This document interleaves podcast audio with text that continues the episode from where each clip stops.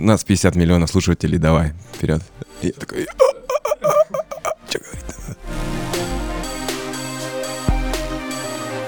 Как бы вижу, когда мне приходят эти отчеты, я такой сжимаюсь, иду туда, читаю сквозь, просто сквозь кровь своих слез. И, потом и вижу там один из десяти, там типа в Киеве прошел веганский фестиваль. Я такой, да, да, да, супер, супер, yes, yes. Потому что все остальное это супер трэш. Блин, а ты видел на РЕН-ТВ про это? Нет? Типа всеядные чуваки и чувихи прыгнули на веганское кафе с шашлыками. А, И они а прямо у них были шашлыки в руках, да? А. И они кидали в тарелку, там, знаешь, и мясо. Ешьте, ешьте. Вы хотите, наверняка вы спите по ночам, вы хотите Да, мясо. Да, да. И типа так что? И после окончания вуза я работал следователем Следственного комитета. Я знал это, и- иначе бы я здесь взорвался. Очень много мы засадили там сои, то же самое, да? После этого мы берем эту сою, вместо того, чтобы кормить ей людей, мы кормим ей коров. Корова 96% калорий, которые получает, расходует на собственную жизнедеятельность, и человек забирает потом только 4% в виде мяса, потом это все поступает на рынок, и еще пол- от 30 до, до 50% выкидывается от этого. Какая эффективность, какой КПД у всей этой истории? Очень низкий. Жесть. Привет, Ван. Привет. Спасибо, что пришел. Спасибо, что позвали. Кул. Расскажи, пожалуйста, э, немножко о себе. Как ты себя идентифицируешь? Как вообще дела? Как вообще дела? Да. Да. Нормально дела. Зовут меня Иван Иванов. А, возраст надо еще назвать, да, наверное, 31 год мне нынче исполнился. Я идентифицирую себя как предпринимателя и как вегана. Мгм. Так можно сказать? Да, пожалуйста. Вот, пожалуй, два вот основных. Круто. Чем ты занимаешься каждый день? Я руковожу компанией по производству растительного мяса. Мы стартап. Э, Базируемся в Санкт-Петербурге. Компания называется Митлас. Каждый день, за исключением выходных, я занимаюсь тем, что управляю этой компанией. Ну, в смысле, пытаюсь это делать. Круто. Круто, что у тебя есть выходные. Значит, Теперь, да. бизнес хорошо идет. А теперь есть выходные. Раньше не было совсем. Годами не было выходных. А теперь вот они есть. Замечательно. Рад этому. Что это за бизнес? Как он работает? А Мы производитель, то есть компания, которая под маркой Meatless производит продукты веганские и поставляет их в магазины для того, чтобы люди их покупали, готовили и ели. То есть не готовая пища, а продукты, которые мы видим на полках ритейл. Например? Например, котлеты, фарш, прикадельки. Все из растительного мяса, сосиски. Такие вещи. То есть правильно ли я понимаю, что это альтернатива мясу в основном? Да, не просто альтернатива мясу, это продукт, который имитирует мясо. Много хейта на этот счет, ну, в смысле, это вопрос такой довольно дискуссионный. По крайней мере, раньше часто я видел в комментариях в Инстаграме в других социальных сетях о том, что люди там писали, типа, а зачем вы делаете как мясо? Я не могу это есть, мне даже противно, я видеть не хочу мясо, потому что я веган там навсегда. С этим тоже согласиться можно, но тут надо понимать вообще, о чем этот продукт и почему он, он существует. И суть его заключается в том, чтобы проимитировать мясо для тех людей, которые обычно мясо едят. То есть этот продукт, я недавно осознал эту вещь и написал э, об этом текст в Инстаграме в своем рабочем в Meatless. Осознал такую штуку, что внезапно я сам не являюсь целевой аудиторией собственного продукта, и этот продукт не предназначен для веганов. То есть веган, конечно, может его покупать, и я буду признателен, буду рад, если веганы будут, вегетарианцы, покупать есть эти продукты, если они будут нравиться. Но целевой аудиторией нашего продукта являются люди, которые мясо все-таки едят, но по каким-то причинам хотят уменьшить объем потребления мяса или хотят отказаться от мяса совсем, но им тяжело это сделать по каким-то причинам. В этом суть. Мгм. Дискуссионный спорный момент. Поэтому форма у этих продуктов именно такая. Они выглядят как котлеты и фрикадельки, и как фарш. И работают они точно так же, они пластичные. С ними там можно что-то слепить, там какие-то такие пельмешки там сделать и пирожки. Все то же самое. И готовятся они также, жарятся на, в такое же время на такой же сковороде. И вообще они должны полностью проимитировать мясную продукцию для того, чтобы человек, не понимая, что это такое, мог купить это, поесть и понять, что без мяса тоже можно ок прожить. И получается, где люди могут купить? Типа это сети или это... Мы, мы же маленькая компания, и начинали-то мы с э, магазинов, с которыми нам удавалось договориться. То есть это вегетарианский магазин? Да, зона покрытия Петербург, Москва и другие. Сейчас уже больше 50 городов мы покрываем своими продажами. И в последнее время, то есть в 2020 году, мы стали активно работать на то, чтобы поставить свою продукцию в сетевые магазины. Сейчас мо- можно нас купить в самокате. Продукция нашей компании продается под собственной торговой маркой «Самокат» котлеты. Вы их можете заказать легко. Мы поставляем свою продукцию для супермаркета «Вкусвилл». Во «Вкусвилле» можно купить э, в доставке, есть такая у них вкладочка в приложении, называется «Супермаркет». Там можно найти компанию «Митлас», купить продукции. Мы продаемся через Озон, мы продаемся на полках региональных сетей в Призме, мы заключаем контракт с Океем, мы хотим попасть в ленту, мы хотим попасть в Ашан, мы хотим попасть много куда. И туда мы нацелены, мы поняли, что наша целевая аудитория ходит там на самом деле, а не в веганских магазинах. Да. И получается, вы начали в каком году? Очень спорный вопрос, сложный, потому что, ну, официально мы как бы числим нач- начало компании Митлес 2020 годом, но это год, когда была создана ООО Митлес. До этого времени я тоже занимался э, предпринимательской деятельностью, она тоже была связана с растительными продуктами. Я занимался, там у меня были попытки организовать компанию по производству растительного молока, э, которая называлась непроизносимым английским словом Primal.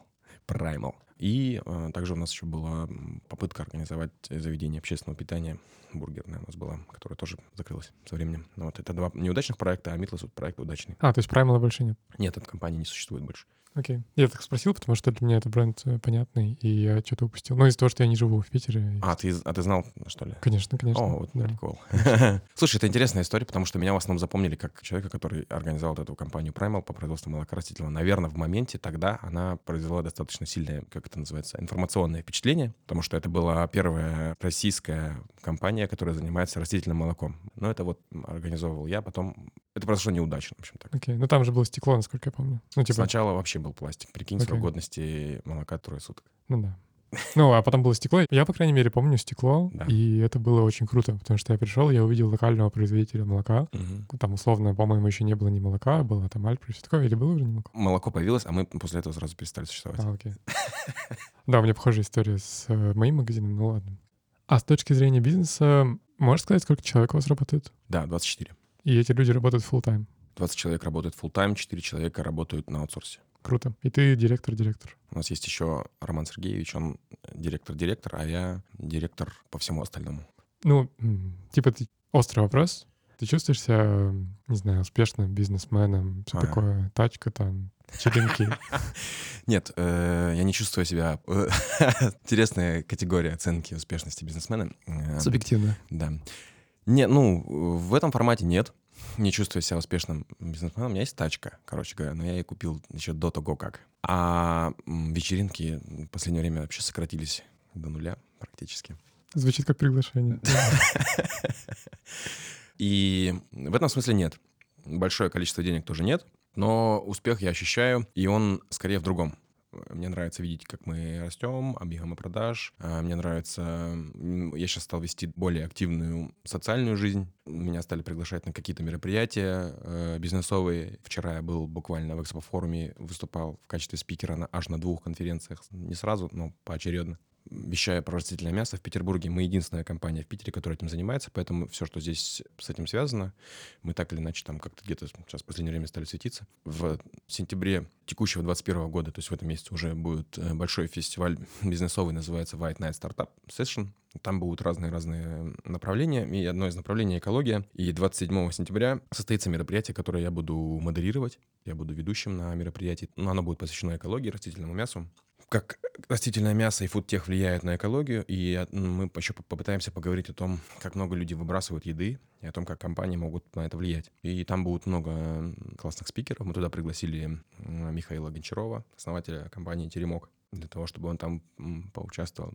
Будут э, спикеры из крупных инновационных компаний, которые занимаются инвестициями там в фудтех.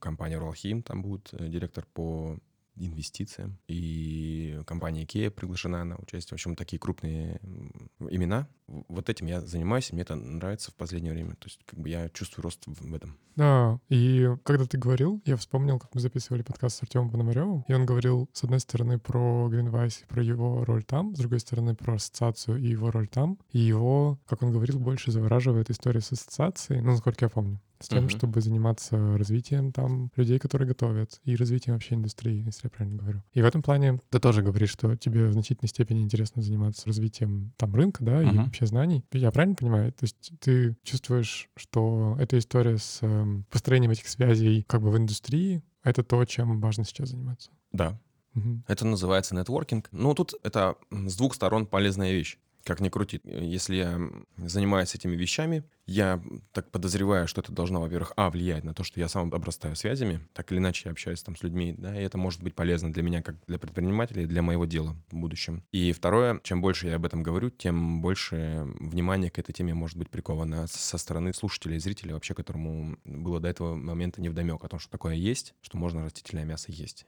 Да.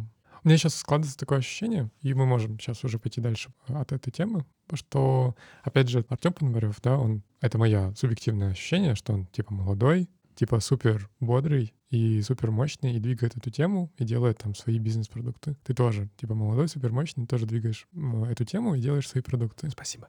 Да, и у меня складывается такое ощущение, что субъективно, что сейчас в фудтехе есть какая-то волна этих молодых супермощных чуваков и чувих, которые этим занимаются. Это так или это мои очки? Я думаю, ты обратил внимание, с какой скоростью появляются сервисы доставки всего на свете. Мы говорим там про самокат, про куселы, про эти даркичины, которые привозят еду готовую тебе, про это все. Это что же фудтех? И с какой скоростью развивается рынок IT? Вот эти тренды в бизнесе, да, они там как-то развиваются и растут. И вот фудтех на эту волну в России в том числе тоже заскакивает. То есть это в мире уже давно идет волна истории успешной компаний, такие как Meat, там Possible Foods, где, в которые там огромное количество денег вкладывают инвесторы. И мы знаем, с другой стороны, что в России тоже эта волна идет. Мы знаем пример компании «Немолоко», которая очень много денег вложила в свой проект и фактически сформировала рынок растительного молока в России, который вообще до этого момента, судя по всему, не существовал как таковой.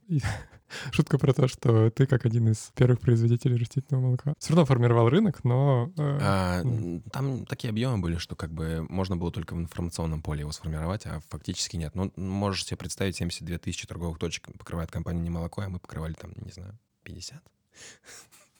Ну да, ну, прости, у меня с э, какого-то горизонтально-анархического взгляда, типа каждый человек важен, ла-ла-ла, и типа реально люди, которые жили в Питере и Москве, или вы только в Питере продавали? В Москве тоже? Ну, в Москву возили, да, да доставками. Что типа они могли, ну, не только благодаря вам, но и благодаря другим еще людям, которые производили молоко. Кстати, я не помню, кто там был в Москве. Наверное, кто-то был в Москве. Там была Сойка. Да, там еще есть такая компания Малакта. Я потом а. прочитал в каком-то журнале прикольную историю о том, что чуваки вдохновились мной. Это было фаново, да. Я не знал про это. Как бы я с этими ребятами-то не знаком. Но как-то читал статьи по компании Малакта, Чикхоп, они такие пишут. А мы были в Питере, там чуваки делают молоко растительное, называется Прайм. Нам тоже захотелось, и мы такие тоже сделали. Я думал, вау. Ну да. Ну и для меня это огромная дискуссия, конечно, по поводу того, что, с одной стороны, да, не молоко сделало все ну, и, типа, очень значительный да. импакт в, в рынок да. и в осведомленность вообще во все. Я Конечно. вижу там, я стою на ленте в каком-то супермаркете, я вижу, что человек берет шоколадное не молоко, а рядом сосиски, а рядом обычное молоко. Ну, да. Ну, то есть это человек, то, о чем ты говоришь, что это люди, они просто берут попробовать, и они просто экспериментируют, тестируют, да. и они должны встретиться с хорошим опытом для того, чтобы понять, что молоко может быть и не только из крови молока. Да, и цель таких компаний, как наша, как раз состоит в том, чтобы этот хороший опыт у людей сформировать, и чтобы, когда они поняли, осознали, что они могут есть не только мясо, но еще и другие продукты, которые не из мяса сделаны, и при этом получать это удовольствие, кайфовать, чтобы они это делали. Я думаю, я мурашки сейчас на коже. И я думаю, что если каждый человек хотя бы один раз в неделю откажется от употребления мяса, в том объеме, который сейчас мы в России употребляем, это будет огроменный прорыв для всего рынка. Это будет просто пушка. Да. Ну и с точки зрения помощи для... Э, конечно, об этом-то и речь идет. Да. У меня еще здесь микро вопрос по поводу того, насколько сильно отличается цена у ваших продуктов и продуктов, которые сделаны из обычного мяса. Насколько для людей это доступно? Могут ли они реально покупать и не париться? Да, отвечу на этот вопрос. Вопрос не праздный, и вопрос часто задают. А он как бы в, в публичной дискуссии возникает. Фактически реально сейчас такова, что стоимость растительного мяса, наша продукция торгуется в рынке, то есть примерно в рыночной стоимости аналогичных продуктов, которые в России производятся примерно в два раза превышает э, там около того, того, что можно купить мясо. Я недавно делал, опять же, готовился к выступлению на мероприятии и делал анализ коротенький того, что происходит сейчас с мясом. Я увидел, что по скидке там можно по 150 рублей покупать фарш там из говядины. 150 за сколько? За 400 грамм. При том, что наша продукция стоит там порядка 280 рублей за тот же вес. То есть цена практически в два раза выше. Это большая проблема, потому что мы знаем, э, есть результаты исследования аналитического центра НАФИ, которые показывают о том, что вообще-то 54% россиян готовы включить в свой рацион растительные продукты, но при соблюдении определенных условий. И условие номер один по количеству процентов, да, почему люди пока не готовы включить, это высокая стоимость. Когда стоимость будет равна или ниже, чем у мяса, около 30% респондентов ответили, что они не готовы пока включить в свой рацион растительное мясо, потому что оно слишком дорого стоит. Пока паритет цен не наступил, они не будут готовы. Паритет цен наступит, я уверен, в ближайшее время, и это произойдет в течение трех-четырех лет, я думаю, пяти, не только на западном рынке, там анализ такой есть, там, да, Beyond Meat и Impossible Food будут стоить столько же, сколько мясо обычное. На нашем рынке это тоже произойдет. Я видел интервью людей, которые занимаются крупно производством растительного мяса, не будем называть компании. Они говорили, что паритет цен наступит в течение там нескольких лет. Поэтому проблем с этим не должно быть через несколько лет. А более того, я думаю, в перспективе растительное мясо будет стоить существенно дешевле, чем мясо... Типа за счет развития технологий? За счет того, что объемы производства будут расти этого продукта. Есть такой эффект масштаба в бизнесе. Чем больше ты производишь, тем дешевле тебе это обходится. Соответственно, за счет того, что рынок будет расти и развиваться, объем производства компаний, которые этим занимаются, будут расти, они смогут позволить себе снизить себестоимость и уменьшить цену на полки, и это будет раскручивающаяся спираль еще больше и больше и больше. Вот сейчас реальность такова, что рынок растительного мяса в США прирастает на 50% ежегодно. Круто. Ну, то есть, а можем ли мы сказать, что у, у немолока уже они перешли через этот порог массовости или еще нет? Нет. Окей. А, не молоко, насколько я понял из того, что я прочитал в интернете, а, объем рынка растительного молока в России сейчас примерно около процент полтора по отношению к, к рынку молочному. Но там тоже бешеные темпы роста, и по некоторым прогнозам они будут 15-20% занимать там через тоже X там лет. То есть очень много.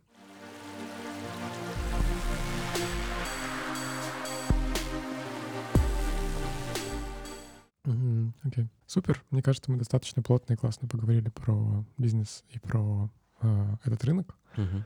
И очень хочется понять, почему лично ты сюда пришел. Uh-huh. Э, и вообще, и если ты расскажешь про свое прошлое, как ты вообще там стал вегетарианцем, веганом uh-huh. и все такое, было бы супер. А, я думаю, история будет не очень э, необычная. Просто я, будучи подростком, общался в компании ребят, среди которых были такие люди. А ты жил в каком городе? Э, я из Сибири, и жил я в разных городах. У меня родители военные. Есть такая, знаешь, история военных родителей. Я что-то семь школ, что ли, в своей жизни сменил, всяких разных. Но речь идет об этом моменте, когда я познакомился с ребятами. Это уже было в городе Томске. Я жил, учился в институте в этом городе, и там познакомился с ребятами, которые на момент времени занимались панк-музыкой, панк-хардкор, движ. Вот эта вся история, это все поганые американцы завезли нам сюда, значит, э, всю эту нечисть. И среди прочего вот этого дела там ребята отказывались от э, мяса, и некоторые вообще были веганами, это был шок для меня. Я приехал однажды в город Красноярск в гости своему другу Кости, и он сказал мне, а я теперь вегетарианец. Я подумал, ты дурак, Костя, наверное. Вот. Откуда ты берешь белок? Да, да. И типа где-то недельку у него протусовался, и всю эту неделю мы не ели мясо. И я подумал, вау, так э, ничего такого-то и нет. Окей, вполне. Вернулся в Томск, продолжил учебу и подумал, ну и все, я теперь тоже тогда не буду, раз такая история. И на тот момент я еще ничего не знал, совершенно не понимал вообще, нафига это надо, что это такое. Ну, это такая больше подростковая история. Ну, субкультурная. Э, субкультурная, подростковая. Я не понимал, честно признаюсь, что это, зачем это надо. Просто все вот пацаны классные такие, блин, они вот там мясо не едят, я тоже не буду, буду тоже классно. А почему, зачем, нет? А потом э, мне подарили книжку, называется «Веган Фрик», и также я читал э, «Мясо для слабаков», пожалуй, два труда канонических на эту тему, которые, наверное, все читали. И с тех пор я как бы более-менее одубляю, что происходит, зачем это надо. Ну и все. Больше я никакой литературы на эту тему не читал, и даже этот «Земляне» фильм не смотрел. Не смотрел «Землян»? Mm-mm, Ого. Mm-mm. Потому что страшно? Да что-то нафига, и даже, мне даже у меня вопросов-то никаких нет. Что смотреть-то, я же все понял уже. Да. Окей. Получается, что ты сделал переход в, ну, на, на вегетарианскую диету, угу. на, вег, на вегетарианскую. На вегетарианскую. Это было в университете? Да, это был второй курс, кажись, института угу. моего. Так, а потом? Несколько лет я был еще вегетарианцем, и потом в году в 2014 я решил, что я теперь веган. Когда ты переехал сюда? Или... Да, угу. да, да. А как это случилось? А также просто, вот, ну, я не знаю, я, как это случается. Ну вот все, теперь я понял, что вот я еще и молоко не хочу. Я узнал про это, понял. Точнее, как сказать, ты же и так знаешь. Ты когда читаешь «Веган Фрик», да, едешь там в автобусе в своем, тебе книжку только-только подарили. Ты думаешь, ну все, вот я теперь мясо есть не буду, я такой буду там классный парень. Смотришь, у меня была такая интересная история, я ехал в автобусе, там были поля такие какие-то красноярские, там коровки гуляли, я читал книгу, думаю, ну все, теперь я точно не причастен к этому всему. Но веганство — это слишком. Буду вегетарианцем, уже точно не причастен, да. Но они слишком радикальны. Да, но да, это как-то слишком сложно, да. И еще вот в таком э, формате жил какое-то количество лет, там 5-7, не знаю. И мне казалось, что ок. А потом я все-таки понял, что на самом деле не ок, что надо еще вот сюда сделать шаг. И как-то так получилось. Ну, когда ты переехал сюда, ты тоже был внутри панк-сообщества, насколько я понимаю. Да. И оно тоже было здесь, я думаю, более насыщено веганами и веганками, чем в Томске, предполагаю. Да. Ну, не знаю в процентном соотношении, да, не, не проводил таких каких-то исследований на эту тему. Я думаю, большое количество из людей, которые сейчас так или иначе там уже повзрослели, сколько нам лет-то уже много, вовлечены в какие-то такие движи, связанные с растительными делами. Они все, ну, многие оттуда, многие растут. Да, вчера, точнее, а, предыдущий подкаст был а, с Олегом из «Вегетарианской силы», Ага. и он рассказывал схожий подход. Панк-сообщество, типа осознанность в кавычках, потому что это слово затерто, и ответственность. Затерто. Ну да, но я как-то... Это очень стрёмно. Типа что, осознанность, что? Ну я не знаю, как иначе сказать. Да, я понял. Но некоторые слова, которые мы употребляем, да, в контексте тех социальных каких-то медиа, которые мы читаем, могут казаться уже избыточными. Осознанность, осознанность, осознанность. Если ты сидишь на каком-нибудь там... а, Woman.ru. Ну, а я не знаю, на Woman.ru много. Я просто, например, сейчас начал читать бизнесовые дела, да, какие-нибудь некоторые. И если там фигурирует слово осознанность, то я думаю, вау! Окей, окей, что это разные пузыри. Да. Ну да. И, ну и про Woman.ru я сказал, потому что я подписан на уведомления на Google Alerts по поводу слов веганство, вегетарианство, что-то еще, и каждую О. неделю мне приходит отчет. Сколько слов в прессе было? Сколько Да. раз? О, прикольная И- история. ну, это трэш. Ну, типа, что там на Woman.ru люди пишут, типа, ой, а тут есть вегетарианки, ла-ла-ла. Ну, или, я так, я так сказал, это было грубо, но, в общем, пишут такие, как бы, довольно поисковые запросы. Типа, Мгм. я хочу найти людей, которые похожи на меня. Люди Мгм. пишут там и отвечают им, что ты не права, А, что так не надо. Это, Мгм. это, не- это вредно. ага. Есть куча заказухи. Реально, я вообще удивляюсь, что типа каждую неделю выходит там, не знаю, 3-5 текстов, типа британские ученые доказали, что вегетарианство вредит мозгу маленьких Головному детей. мозгу. Да, Да! Бум-бум-бум-бум-бум-бум. Типа каждый... Я, и я Да. просто, я как бы вижу, когда мне приходят эти отчеты, я такой сжимаюсь, иду туда, читаю сквозь, просто сквозь кровь своих слез. И, и потом и вижу там а- один из десяти, там типа в Киеве прошел веганский фестиваль. Я такой, да, да, да, супер, супер, yes, yes. Потому что все остальное — это супер трэш. Блин, а ты видел фильм на РЕН-ТВ про это? Нет? Короче, я насколько знаю, он даже был не один. Там такая жесть, я натыкался в интернете. Погуглите, вы найдете, в Ютубе есть офигенный фильм про то, как веганы агрессивно нападают на шашлычников. Короче, в России это... Ох, там, короче, класс вообще, там заговор. И американцы, значит, через веганскую культуру пытаются разрушить э, нашу русскую культуру. И они... Устой. Да, да, устой, да. И они, значит, э, вовлекают детей в вегетарианство, а они потом сформируют, сколачиваются банды, и они нападают на людей на улице, если видят, что кто-то ест мясо, и они там, ну, короче, там такая жесть вообще. Прикол. Да, и они хотят разрушить сельскохозяйственный промышленный комплекс России. Короче, там жесть вообще, просто Да, жесть. жесть. Но я вспом- вспоминаю эту историю с Киви. Сейчас мы немножко отклонились, но мы вернемся обратно. С Киви кафе в Тбилиси. Это типа первое единственное веганское кафе в Тбилиси, насколько я знаю. А, я, кажется, слышал, Да. там была атака. на Да, и на них прыгнули местные а, националисты Мгм. с шашлыками. Стоп, а националисты грузинские? Да-да, Ага. местные, ну, типа Мгм. грузинские, да. Мгм. И на них прыгнули с э, шашлыками, начали кидать в них шашлыки и ла-ла-ла. И фича в том, что я там был за пару месяцев до этого, я там работал, мыл посуду, ну, просто как, у меня был отпуск такой. И потом я уезжаю, и это случается. И там, ну, связано с ЛГБТК плюс позиция этого кафе, что они открыты для этих людей, а в Грузии там большая проблема с э, гомофобией. Мгм. И в этом плане из-за то, что они были открыты, из-за того, что они веганы и веганки, у, ну, у них был такой конфликт. И я помню, что, типа, все взорвалось. Типа, что там BBC написали, New York Times Да ну. написали. Все написали, типа, что это первый случай, как раз то, о чем ты вспомнил, только наоборот, когда, типа, всеядные чуваки и чувихи прыгнули на веганское кафе с А, шашлыками. А, И они а прям у с них были шашлыки в у руках, да? Ну, типа, И они кидали в тарелку, там, знаешь, им мясо. Ешьте, ешьте. Вы хотите, наверняка вы спите по ночам, вы хотите Да, мясо. Да, да. И типа так что? И они вынуждены были переехать, потому что местное сообщество арендодателей, они встали на сторону националистического. О, И неприятно Очень неприятно. и обидно. Обидно. Ну и Да. при этом это горизонтальный коллектив и все такое. Да. И да, возвращаясь к тебе, можешь рассказать, что с тобой, как Что был- с тобой не так? Это не я сказал.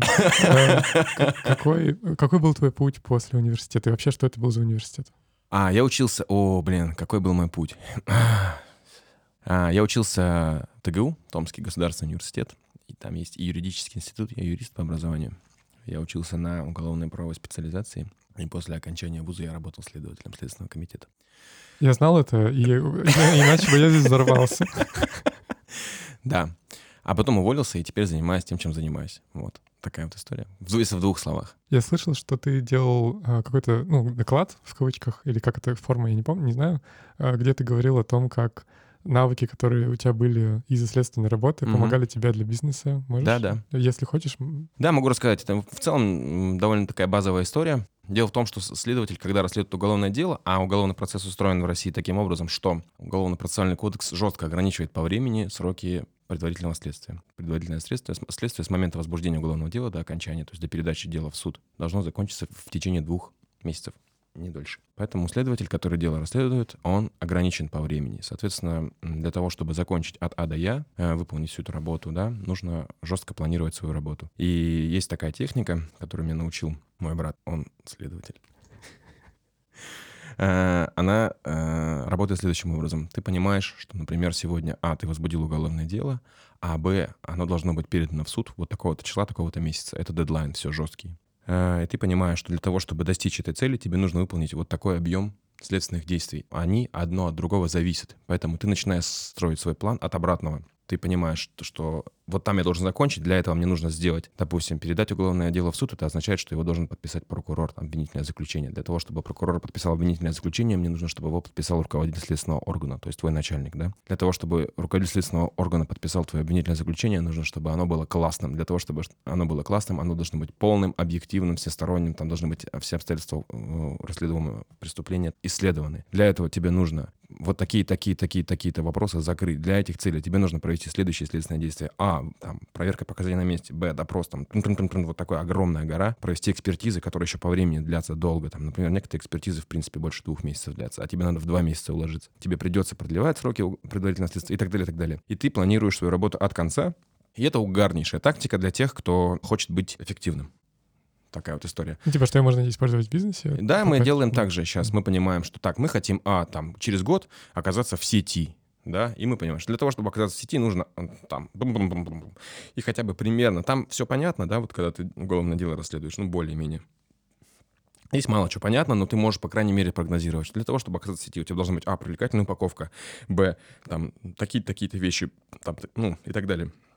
И ты планируешь, строишь себе план от, от э, последней точки, от своей цели к мгм. сегодняшнему дню и начинаешь действовать по нему. Дорожную карту пишешь. Да, окей. Ам, я думаю по поводу того, что получается, что ты был в университете, ты стал вегетарианцем Да. и закончил его, и был вегетарианцем, когда из него выходил. И, М. и, когда ты начал работать э, следователем, ты был тоже И, вегетарианцем. ну, Короче, такая история, что когда я начал работать следователем, я уже был веганом. А. Я приехал в Петербург. Мы начинали всю историю с соевым молоком компании Primal.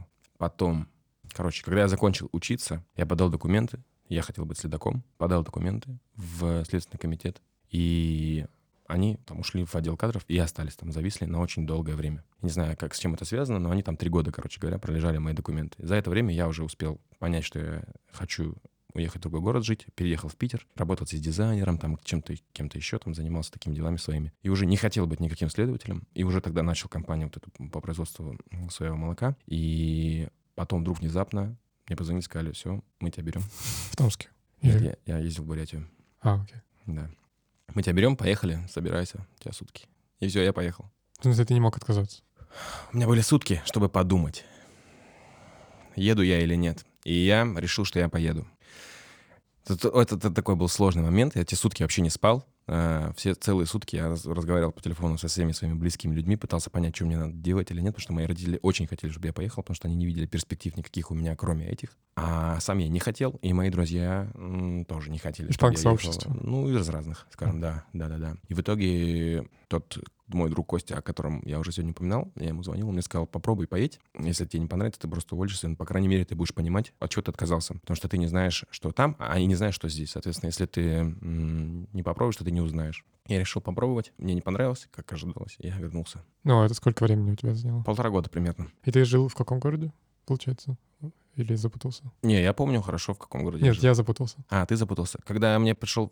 Да, что ты, когда тебе пришел, ты был в Питере, а Да. уехал ты куда, получается? Есть такой город на... ну, Блин, давай не будем говорить. Хорошо, да, не проблема, не проблема. И ты, ты, получается, жил не в Питере, а это время, когда Нет. работал с, Нет. следователем. Нет. Все, я понял. Потому что я это, тут, был, это была Восточная Сибирь. я тут думал, что ты работал следователем в Питере, а это другой немножко колорит. Это же, ну, ладно, у меня, потому Мгм. что Мадинский Петербург.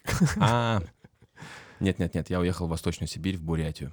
Окей, и получается, ты был веганом, и ты жил в небольшом городке Да. в Бурятии, Да. и ты был следователем. Да. С- Супер бинго. Ну, да, вообще офигенно. как, да. как я считаю, типа, ты был одиноким там? Не был? Yes. Ну, естественно, да. Типа, из-за того, что, ну, из-за этих Нет, нет, нет. э, В смысле, ты имеешь в виду, был ли я одинок в, как- в каком плане? Я, у меня не было никаких друзей веганов, ну, там, естественным образом, да. В этом отношении нет. Но у меня были просто друзья. Ну да, и среди рабочего сообщества, наверное, э, история про ненасильственную, как бы историю, она... Я не знаю, это мои стереотипы. Но Да-да. я предполагаю, что Ага. среди рабочего коллектива этого, Да? типа, ненасильственные концепты, которые связаны с веганством, вегетарианством или панк, там, э, историями горизонтальными, они Не не понимаю. понимаются. Естественным образом, да. И- ну, окей. Да, ну просто я об этом не говорил там и все.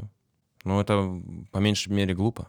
Я вообще не говорил никому, что я не ем мясо там и молоко не пью там. Но это нельзя долго скрывать, так или иначе, ну как тебя спалит коллектив. То потом там шуточки были про это все там. А знаешь, это «моя еда ест твою еду». Сегодня такое написали в рабочем чатике.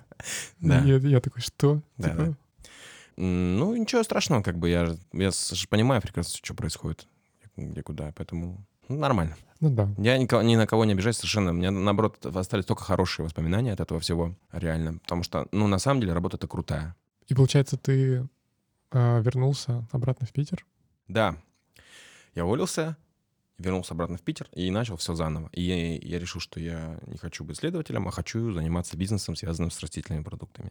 Это очень подростковая история была. Ну, то есть на момент там я уже был старшим лейтенантом и таким довольно-таки, ну, дядькой, короче, толстым. Ты типа старший лейтенант, что это значит? Ну, для людей, которые не, не Э, знают. ну, это второе звание после лейтенанта.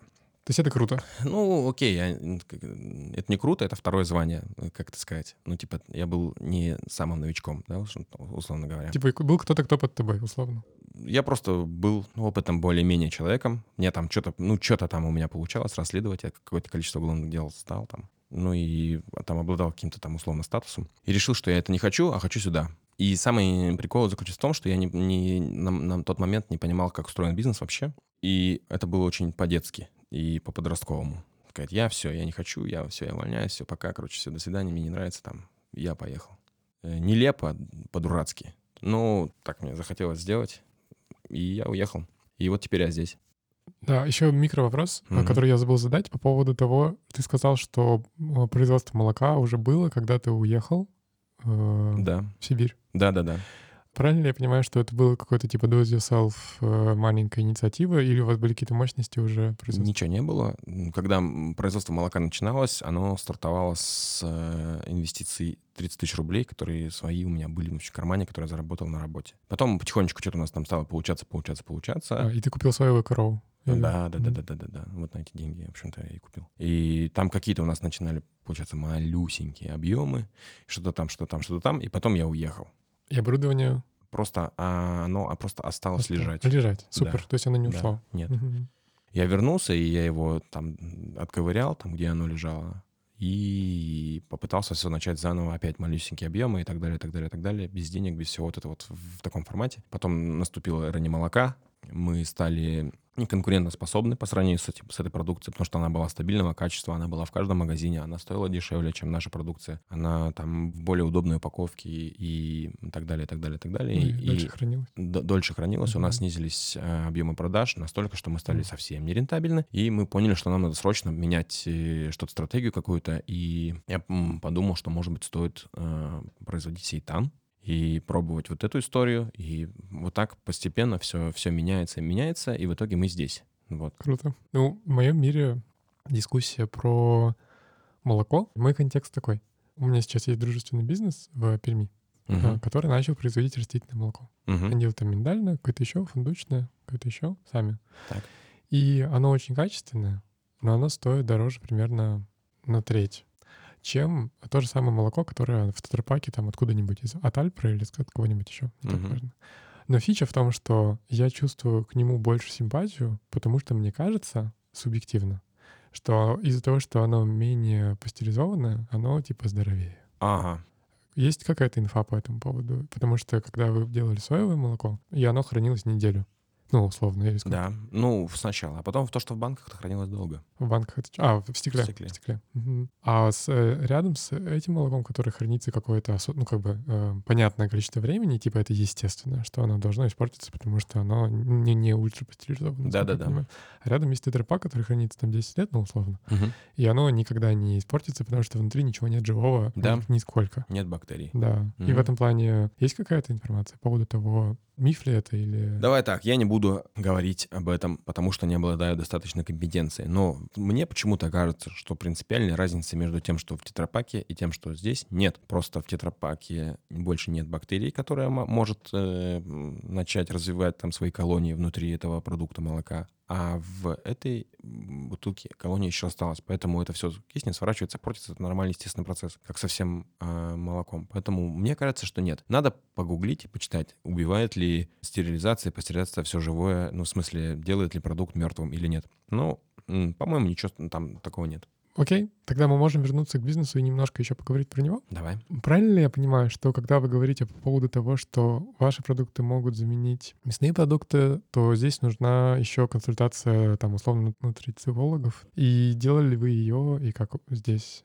ваше понимание? Я думаю, что консультация нутрициологов не нужна. То есть, давай так, поскольку мы говорим публично, то я скажу, не делайте ничего без консультации со своим врачом. Вместе с тем, мне кажется, что если человек в том формате, которым ему предлагается, откажется от употребления мяса хотя бы на один день в неделю, будь то просто бобовые какие-то овощи или это будет растительное мясо, независимо от его выбора, он будет чувствовать себя в конце концов лучше, чем если он не откажется от мяса на один день в неделю. Может быть, это будет несущественная разница, но надо понимать, то есть часто задается мне вопрос там, да, на каких-то дискуссиях публичных, а полезна ли эта еда? Я думаю, будет корректно ответить, что мясо вредно для здоровья. А если вы его убираете из своего рациона, то это более полезно, чем если вы его не убираете. По этой логике я вещаю. При этом для тех людей, кто боится, что э, если он будет пробовать растительное мясо, то вся его жизнь перевернется, и он точно заболеет, умрет, потому что ему не хватит белка или чего-то там, то это, скорее всего, не так. Позволю не согласиться, исходя из личной истории, чуть-чуть. Мгм. По поводу того, что я а, веган с 2012 года, почти 9 лет, чуть больше. И в этом плане у меня, например, есть проблемы с железом сейчас, Мгм. которые я осознаю Мгм. и, ну, и знаю. Я вот недавно сделал анализ, и у меня они есть. Мгм. И в этом плане, когда люди едят мясо, это же очень удобно, потому что ты ешь мясо, оно, ну, как бы белки, да, и в целом состав сильно похож на то, из чего мы сделаны. Да-да. И телу не нужно применять много сил для того, чтобы там переработать и встроить туда-обратно, насколько я понимаю. И как будто то же самое с другими микроэлементами, например, с железом. Что оно там, ну, насколько я понимаю, что оно там есть, и ты просто можешь есть мясо и не париться. Потому что Мгм. там уже есть все, потому что мясо, условно, курицы похоже на мясо в тебе. Мгм. И все, ок, матч, бам. А когда люди на веганской диете, надо заморачиваться. И надо искать его дополнительно, или там пить витаминки, все такое. И в этом плане для меня идеально было бы, и это мой, мой субъективный какой-то вот образ, если у меня был бы заменитель, который бы я мог есть, и точно так же ориентироваться на том, что он полностью насыщен классными штуками, как и мясо, но без побочек о которых там люди обычно говорят, когда они говорят про вред мяса по поводу там Мгм. таких штук. Давай так скажу, в на составе нашей продукции есть патока свекловичная. Она богата железом из свеклы. Поэтому в этом отношении проблем не должно быть. Если мы говорим конкретно про железо. Это в фаршевых позициях, там, в фрикадельках, и в котлетах и в фарше. Она там сделана для цвета или Оно там сделано для вкуса. для вкуса. Да.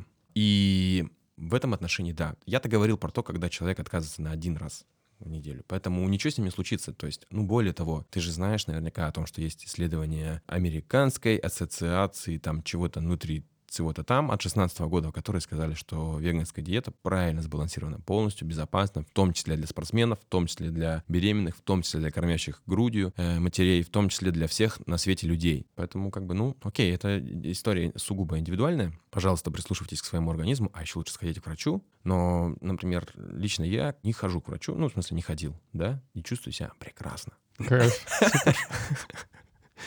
Супер. Ну да, ну это, это, безусловно, очень персонально. И, ну, это как бы моя субъективная история, и все окей.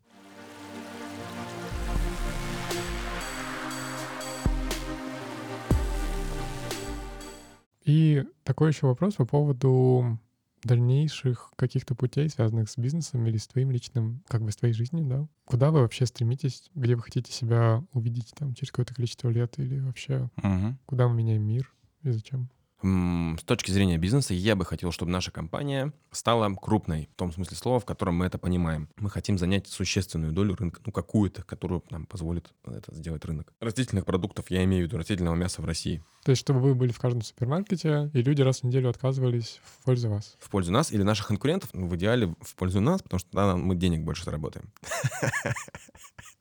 Вот. А, да, да, да, да. Это вот э, наша как бы глобальная цель оказаться в каждом супермаркете, чтобы человек заходил, и он видел, что там лежит на полке 3-5 разных э, видов растительного мяса в России, и он мог подумать, да, окей, сегодня я не буду мясо есть, или там сегодня и завтра тоже, потому что так вот. Знаешь, еще история, очень много детей мясо не хотят есть. Они говорят, я мясо не люблю, там где-то вот тоже такая история. Ну вот, Это же осьминог, он же живой. да, Да. тот- ты про тот видос говоришь, Да-да-да. да? И мы хотим какую-то долю рынка занять. Ну, мы это считаем и понимаем в оборотах, в цифрах и так далее, и так далее. По прогнозу Россельхозбанка объем рынка растительного мяса в России через несколько лет, там через 2025 составит полтора процента, ну, они допускают, что будет он составлять полтора процента от э, рын- рынка мяса. Вроде цифра не очень большая, но пока ты не осознаешь масштабы, потому что я посчитал, это офигеть как много.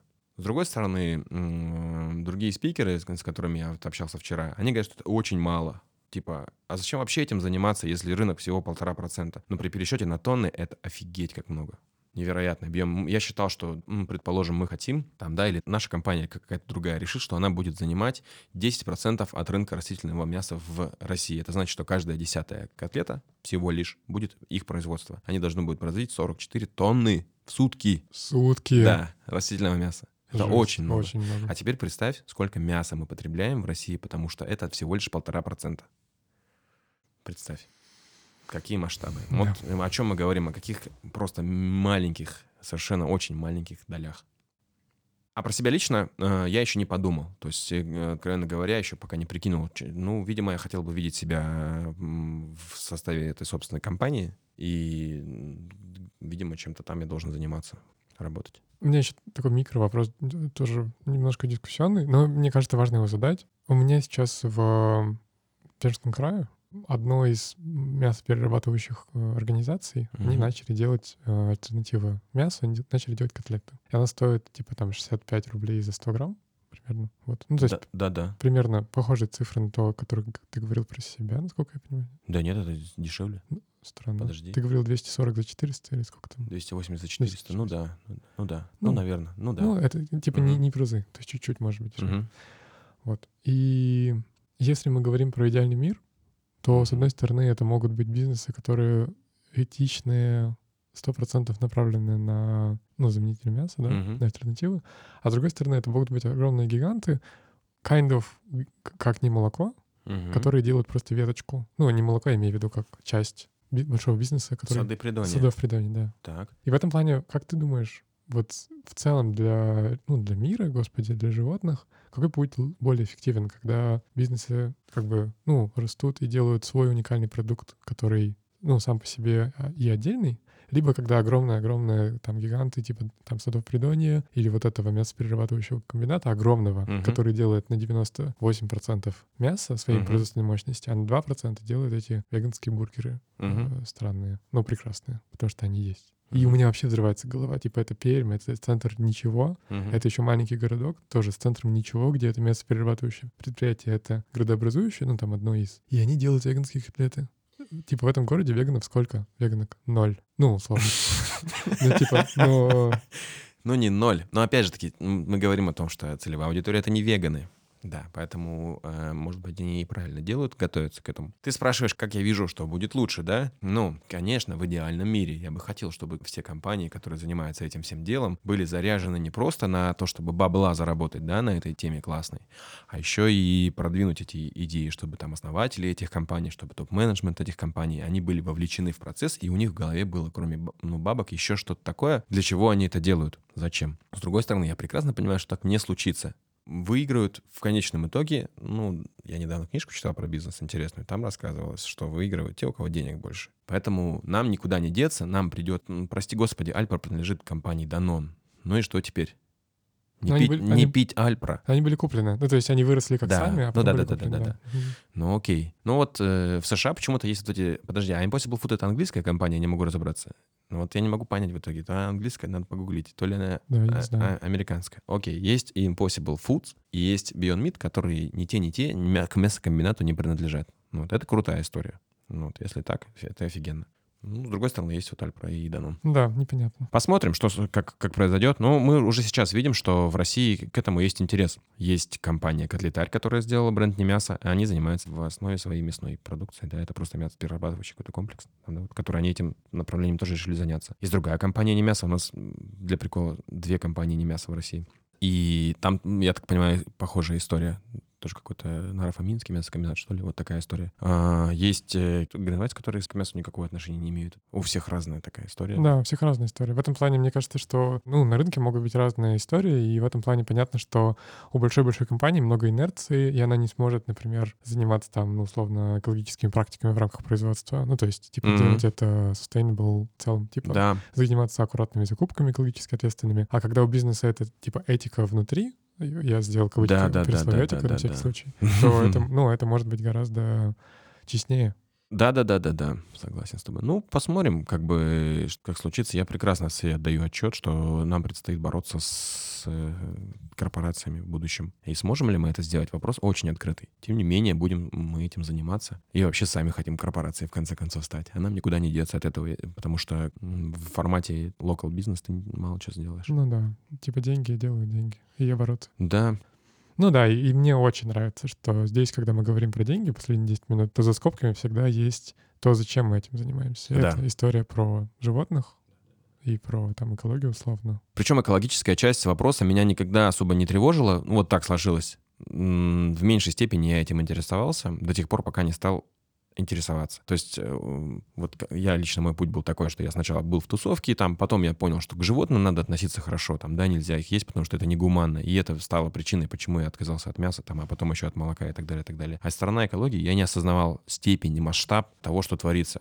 А теперь, когда я м- заниматься растительным мясом и читать про это все, и о том, какой вред несет э, животноводческая промышленность, это кошмар, это ужас просто. Представить себе, это шок вообще, когда я узнал, что корова неэффективно на 96%, как экономический субъект. Жесть, мы выкидываем 96% еды, которую могли бы съесть, на помойку просто. Выращиваем на планете Земля там около 30% площади уже подвержена эрозии земель, да, уже там большое количество, очень много мы засадили э, там сои, то же самое, да. После этого мы берем эту сою, вместо того, чтобы кормить ей людей, мы кормим ей коров. Корова 96% калорий, которые получает, расходует на собственную жизнедеятельность, и человек забирает потом только 4% в виде мяса, потом это все поступает на рынок, и еще от 30 до 50% выкидывается от этого. Какая эффективность, какой КПД у всей этой истории? Очень низкий. Жесть. Просто. Да, жесть. Я был шокирован. Я хотел пошутить, что когда корова, она выбрасывает 96%, да и еще она создает глобальное потепление. Ну, условно. Да, за счет метана. Да, за счет метана. То есть, что типа мы в этом процессе среди этих 96% энергии, которая тратится на производство говядины, простите, угу. то внутри нее включено производство метана, как бы влияние которого на глобальное потепление сильно значительно. Да, да. Мы уже должны завершать э, тему или нет? Или да, да, можем... конечно, конечно. Или... Нет, не, не, я не спешу, просто хотел еще немножко поболтать. А, давай, давай.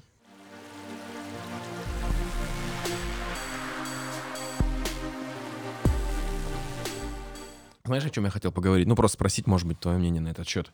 Как ты считаешь, я готовился к мероприятию и узнал о том, что Владимир Путин на, там, на последнем мероприятии, которое экспофоруме проходило, как это называлось, э, эконом... мировой экономический форум, в ходе дискурса 12 минут посвятил повестке экологической. Это нонсенс, потому что экологическая повестка для до того момента времени, до настоящего времени считалась маргинальной. Все вот эти мемы, когда шутили над... Как зовут девушку из Швеции?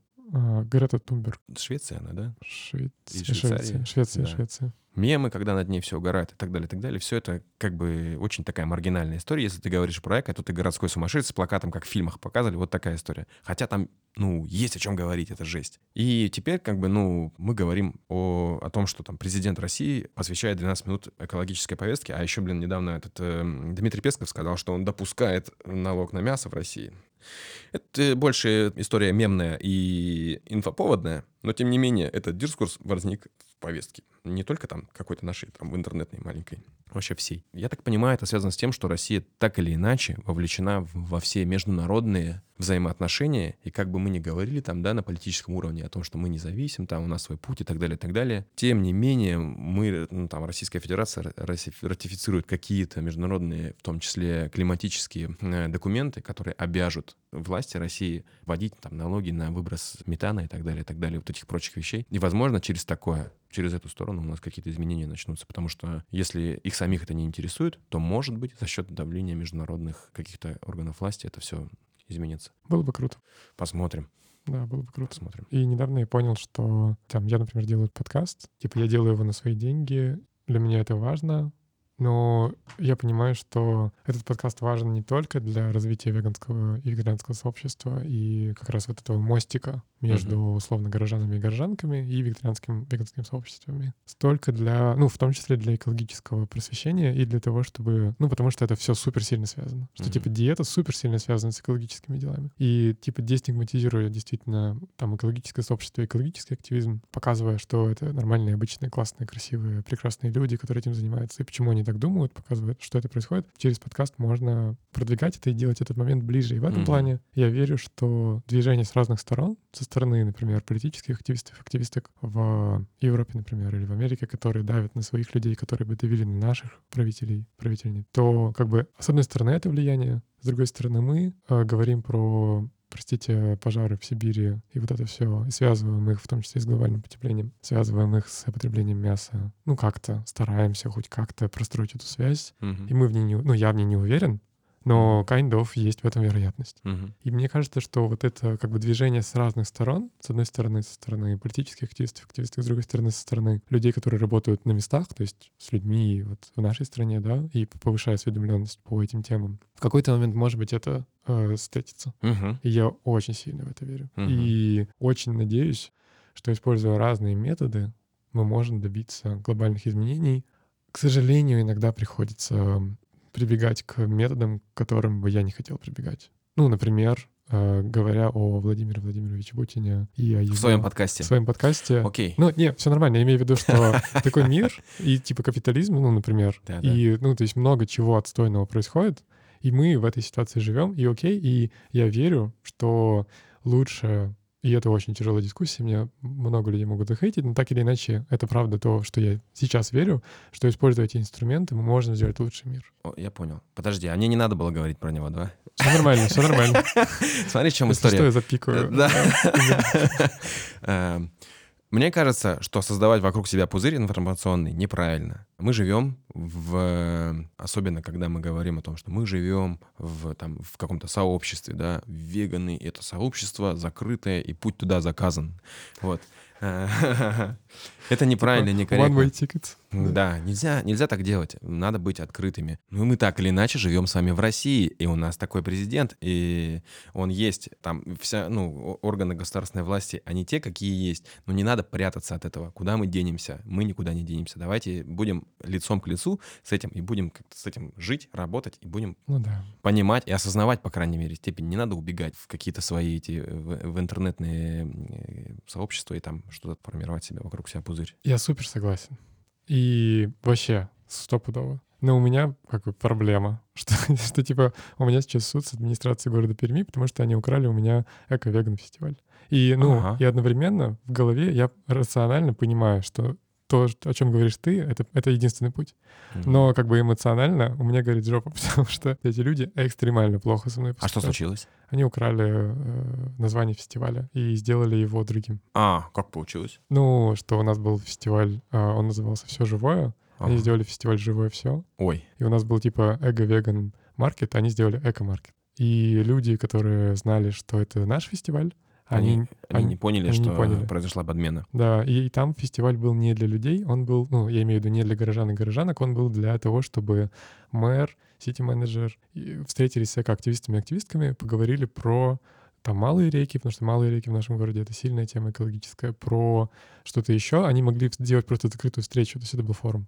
Это был Мгм. не эко-фестиваль, Да, для горожан и горожанок. И люди, которые пришли, они увидели этих людей в пиджаках, а у нас стиль другой. Мы горизонтальный фестиваль. У нас даже Мгм. нет одного лидера или лидерки в коллективе. У нас типа консенсус, ну, Да, условно. да, Мы движ- двигаемся в эту сторону. И это супер разный как бы tone of voice. Ага. И когда люди приходят и видят этот отстой, у них, например, Отстой. да, у них была одноразовая посуда, например. Ну, Да. типа для нас это просто невозможно. Ну, Мгм. типа что? Мгм. Ну, я не хейчу одноразовую посуду, просто для нас это принципиальный момент, ну, с которым мы стараемся поработать. Хотя это тяжело, потому что это массовое событие, там тысяча человек, Могу представить. вот, и для них сделать многоразовую посуду — это очень тяжело. Это я к чему? К тому, что в целом я абсолютно согласен. Но на рациональном уровне. Но и Мгм. на эмоциональном лично у меня есть эта история. И я знаю, к сожалению и к счастью, что у многих людей их просто триггерит, когда они видят там, что происходит там на публичных массовых мероприятиях, больших, несогласованных. И они больше не могут просто смотреть в сторону сотрудничества. У них просто внутри шторм возникает. Мгм. Но это то...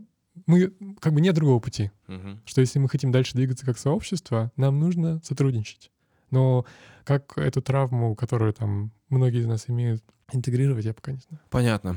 Ну, я понял. Ну, видишь, у меня как бы в работе таких нет вещей. Я, я, например, скажу, раньше у меня были м, проблемы. э, они заключались в том, что я считал, что с государством ни, ни в коем случае никогда не надо иметь дел. Ну, я не знаю, проблема это или нет, это просто было такое отношение. А когда, когда это было? Ну, условно, пару лет назад. А, типа уже после того, как ты поработал? Да, да, да, да, да. Я думал, что мне не нужно в, ни в коем случае с государством иметь никаких дел. Сейчас я понимаю, что, э, допустим, возможно, я не знаю, насколько это так, в правительстве Санкт-Петербурга есть люди, у которых в должностных обязанностях написано помогать малому бизнесу, да, а мы малым бизнесом являемся. А нам помощь нужна, и, возможно, при взаимодействии таком произойдет какая-то помощь, которую мы получим, да, ну, и это поможет нам идти дальше, сделать больше классных вещей. Почему нет? Если эти люди, ну, галочки поставят в своих ведомостях о том, что они выполнили задачи, да, KPI определенные, ну и что это их работа.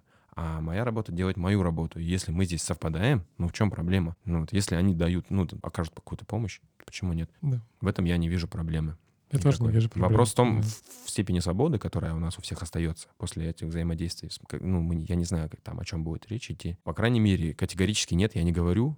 И если мне предложат, не хотите ли вы получить помощь от правительства Санкт-Петербурга, да, они же также заинтересованы в том, чтобы компании здесь росли и налоги платили. Это же такая история. Мы же нужны тоже, как бы, я не знаю, насколько это все в их головах реально работает или нет, но мне кажется, в Москве это четко прослеживается. Там люди понимают в администрации города там, да, или области, что надо здесь строить предприятия, чтобы люди сюда ехали, чтобы сюда вкачивали бабло. Бюджет Москвы состоит, прости господи, почти весь из налогов на доходы физических лиц. Это не какие-то там деньги с нефти там или откуда-то. Это реально бабки, которые собрали с людей. Налог на доход физических лиц 13%, которые мы платим. Там просто очень много людей, и там хорошие бюджеты из-за этого. И там развивается экономика. Почему здесь это не происходит? Или в Перми там, да? А еще там в Сибири там вообще не, происходят такие вещи. Тем не менее, там это люди понимают, что им нужно строить здесь благоприятный климат инвестиционный, помогать предприятиям, строить особые экономические зоны, где налоги там не надо было платить какое-то время, строить там какие-то еще такие, ну, какие-нибудь кластеры, не знаю, э, акселераторы, бог его знает, помогать там площадями, еще чем-то таким, какими-нибудь субсидированиями процентов по кредитам, ну, такими вот вещами, для того, чтобы компании могли расти, строиться, крепнуть. И потом вам же приносить обратно в ваш э, бюджет налоги, которые мы будем платить. Во-первых, мы никуда не денемся, а во-вторых, я считаю, это правильно. Вот. Ну да. Мне кажется, что... Ну да, что вместе победим. Что с разных сторон, в разных э, слоях, да, населения, условно, группах населения, что типа если каждый и каждый будут на своем месте делать то, что они могут делать для того, чтобы мы вместе двигались в сторону как бы нового мира прекрасного, в который мы верим, Да. то так победим. Победим. Но все, опять же, в индивидуальном случае надо принимать решение. Но в целом, да. Ну да. Ну, в смысле, да, что типа люди принимают решения и делают то, что они могут. И если человек работает в администрации, и у, не, у него или у нее есть возможность помочь какому-то бизнесу или э, инициативе, Да. то типа, если, ну, это будет эффективно, то типа, бам, давайте это сделаем. Давайте, а что такого-то? Да, это супер. Да. Мне нравится. Окей. Все? Ладно, да, спасибо тебе. Спасибо. Пока.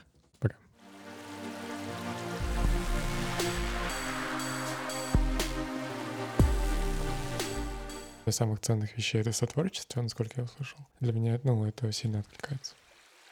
Я такая очень хочу массаж и прихожу к своему любимому человеку, прошу, а он не в ресурсе. И тогда поступить по-взрослому, наверное, будет найти массажиста и сходить к нему, ну, типа, самой удовлетворить свою потребность. Я, конечно, задавала взрослым вопросы, типа, как так? Мы же их, типа, растим, смотрим, гладим по голове, а потом кушаем. Типа, что за... Вот эта священная корова, она же не для нас это молоко создает. Зачем, типа, мы его пьем? Мне отвечали что-то вроде, типа, ну, Кришна пьет молоко, поэтому мы тоже должны пить молоко. Конечно, меня такой ответ не удовлетворял. Я помню, мы с друзьями начали, по-моему, покупать сыр и какую-то молочку, в общем, на рынке, на центральном, потому что там привозили какие-то маленькие фермеры, типа в надежде, что там все-таки меньше насилия, чем на этих масштабных производствах. И я поняла, что, ну, блин, я не могу складывать внутрь себя то, что, во-первых, производится таким образом, насильственным. Ну, типа, это слишком жестко. И я не хочу это поддерживать. Я попробовала веганить. По-моему, это было месяц где-то. И точно так же иногда какие-то государственные структуры пытаются вставать между реальностью и человеком. И я за то, чтобы было больше непосредственности, чтобы мы могли сами друг с другом решать разные вопросы,